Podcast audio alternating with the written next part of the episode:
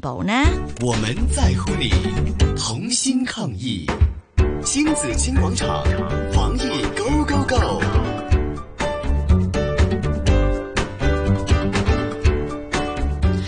好，今天的防疫 Go Go 为大家请来了注册中医师钟丽丹呃教授。好，钟教授您好，你好，啊，你好，你好，你好好。咁啊，我我又睇到咧就網上邊有人講咧就啊誒、呃如果大家咧係要千祈唔好咧誒為咗增強自己嘅免疫力咧，嗯就依家就食咁多啲燕窩啊。係冬蟲夏草啊，同埋咧係呢個靈芝包子啊，咁樣佢話唔咁唔係咁適合嘅喎，咁樣，所以咧嗯我又想問下鐘教授啦，其實嚇咩時候適合食咧，又點解唔適合，或者係有啲咩誤我哋大家有啲咩誤解喺入邊咧？嗯誒、呃其實係咁嘅，因為我想問咧，即係話如果誒、呃我哋係一個平時身體比較健康嘅人啦，嗯咁你其實本身嚟講，你係有即係正常嘅免疫系統嘅。咁喺呢個時候咧，其實你話係要食咩特定嘅啊保健品啦，或者補充品嚟預防呢、個啊新冠肺炎咧，其實就冇咩啊 evidence 啦，即係冇乜證據嚟顯示係有效嘅。嗯咁但係，不如有啲人啦，我知道係同平時都係有一啲誒、呃本身嚟講你有啲慢性疾病嘅，係或者咧係你食開一啲保健品啊，或者不如你平時都食開靈芝啊，或者啲蟲草丸啊，嗯咁你又食咗好耐時間，又冇乜即係話我哋所謂嘅 side effect。嗯咁喺呢個時間咧，其實你可以 maintain 住你平時嘅一啲啊養生嘅習慣，同埋係咧應該你都諮詢過，即係應該去諮詢過你嘅中醫師啦。嗯嗰個係啱你嘅體質，嗯同埋咧係對你嘅身體係有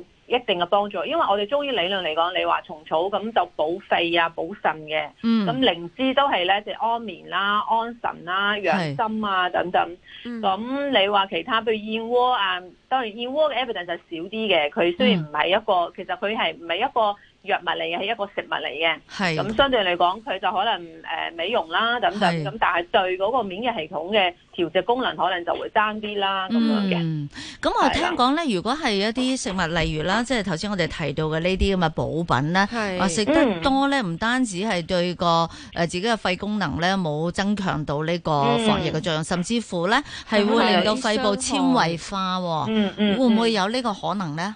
嗱？其實咧呢、個就要睇你食開嘅係邊一類嘅保健品啦。嗯即係誒、呃我哋通常嚟講，如果我哋話啊蟲草，但係因為蟲草有好多重金屬，即係話嚇我哋而家你個 quality control，如果你買嘅品種唔好嘅話。嗯咁你都有機會係買到一啲假嘅，或者一啲啊重金屬含量好高嘅啊產品，咁嗯你又有機會出現一啲係唔係嗰個藥本身嘅問題，而係一啲另外一啲添加劑啊又或者拋製嘅時候加咗一啲唔好嘅嘢，咁令到出現一啲 side effect。但呢個真係就即係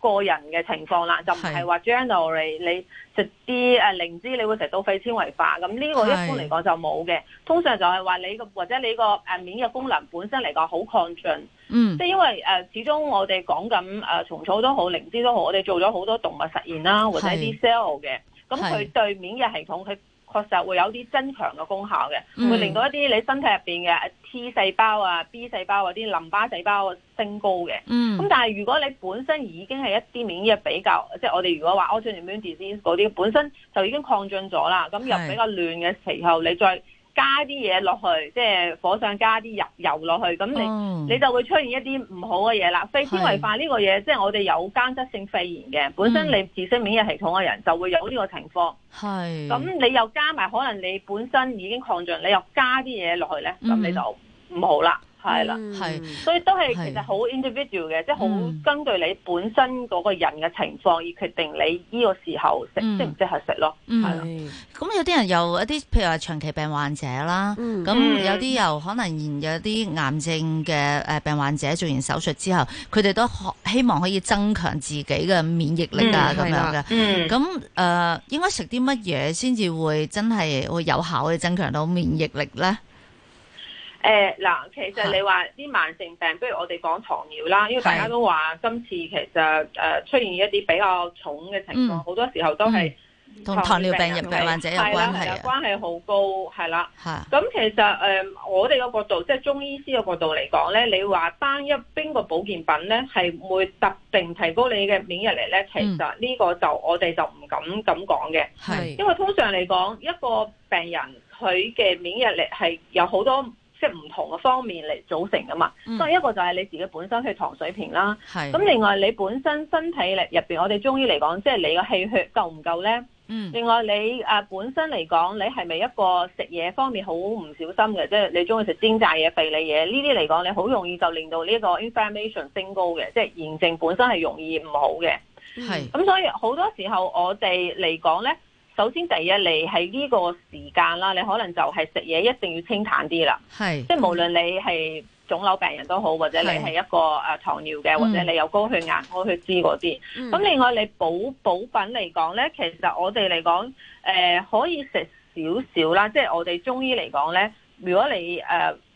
目前嚟講 evidence 比較夠嘅咧，反而係係靈芝或者一啲雲芝咧係比較夠啲嘅。嗯因為相對嚟講，佢人體日本都做咗好多 research 啦，咁啊大陸都做嘅，咁香港都有，即係人體嘅 research 反而 evidence 就啊靈芝夠啲，嗯但係蟲草同埋其他咧，其實都係 animal animal 多啲嘅，係啊咁但係你都唔可以即係話唔經過中醫師或者唔經過啲誒、呃即係我係哋叫健康啊保嗯嗯健啊或者嗯醫護人員嘅誒、係呃即即係有佢係哋嘅建議啦，係係咪啦，啊你？建議先至可以去係食咯。咁特別但一啲腫瘤病人係更加要小心嘅，係係啦，好似我哋咁樣，平時自己想保健下，或者想係啊覺得啊，即係要飲一啲湯水，又又係又食療啊咁樣。咁嗯得閒又擺幾條冬蟲草類煲下湯啊，石盒啊，咁咁係咁啱唔啱？得個 O 唔 OK 咧？又